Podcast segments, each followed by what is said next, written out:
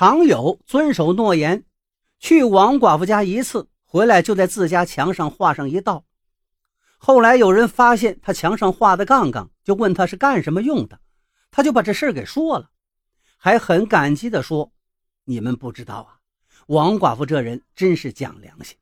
我去了十二次之后，人家还多送了两回。”如今刁妹一说到男娘们的卧室里墙上画着女汉子的画像。画像下面还画了很多的杠杠，人们自然就会往那方面猜想了。刁妹有心，那天还专门数了数墙上的杠杠，正好是四十道，说明啊，刀嫂和这个男娘们啊关系可不是一天两天了。刀嫂万没想到人们会往那方面想，不由得大骂起来：“老娘要想找，也找个年轻力壮的，怎么会找那个男不男女不女的糟老头子呀？”可这些事儿往往是越描越黑，越传越离谱。任凭刀嫂指天发誓，全村没有一个人相信他。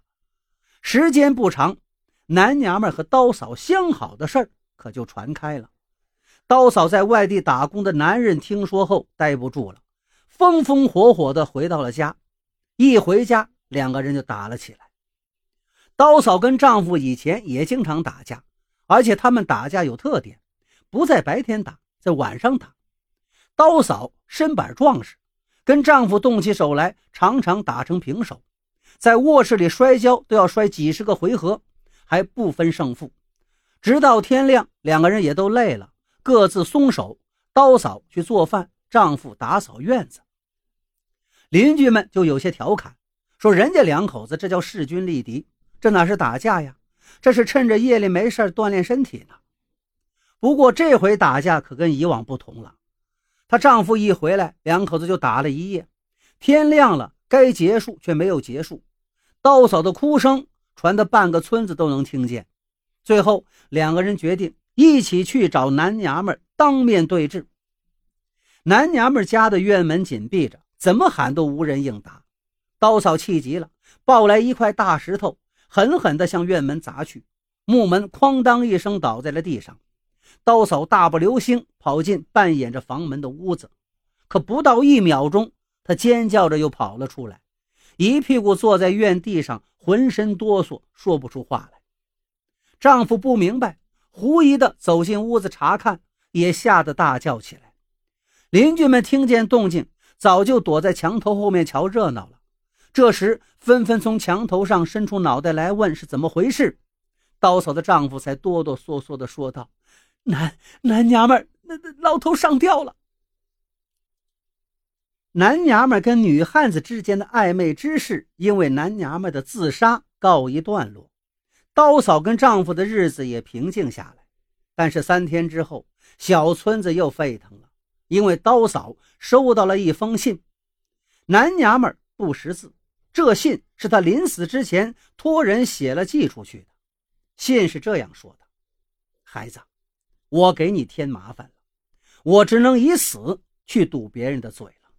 我死了之后，家里所有的财产都无偿的送给你，作为你四十岁的生日礼物。你的生日是阴历的八月二十七呀。墙上的那些杠杠是我为了记住你的岁数画的，我不识字啊。每年你生日那天，我只能在墙上画一道杠。从打你出生到现在。你已经过了三十九个生日了。刀嫂有些茫然了。阴历八月二十七日的确是她的生日，可她从来没过过生日，因为她属虎，又生在八月二十七日。按照算命先生的说法，那天是阳公祭的日子，那天出生的孩子长大之后命运都不好。她就从来没说出过自己的生日是哪天。有时别人问了，他就说自己娘给忘了。可是这个事儿，作为邻居的男娘们，这个老头他怎么会知道呢？他那么用心的记在墙上，又是为了什么呢？后来，村里一位德高望重的老人出来说话了。很多年前，男娘们啊有过一段婚姻，妻子也是长得高高大大的，像个男人。而且他们两口子有过一个女儿，据说那女儿啊，长得像他娘。